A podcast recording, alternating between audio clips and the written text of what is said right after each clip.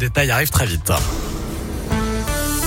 Mais pour l'instant, voici que des bonnes nouvelles, le journal des bonnes nouvelles avec Noémie Mabilon. Et on commence avec une bonne nouvelle pour les cyclistes lyonnais. Un atelier de réparation de vélos a ouvert ses portes à Saint-Genis-Laval dans la toute nouvelle station de métro.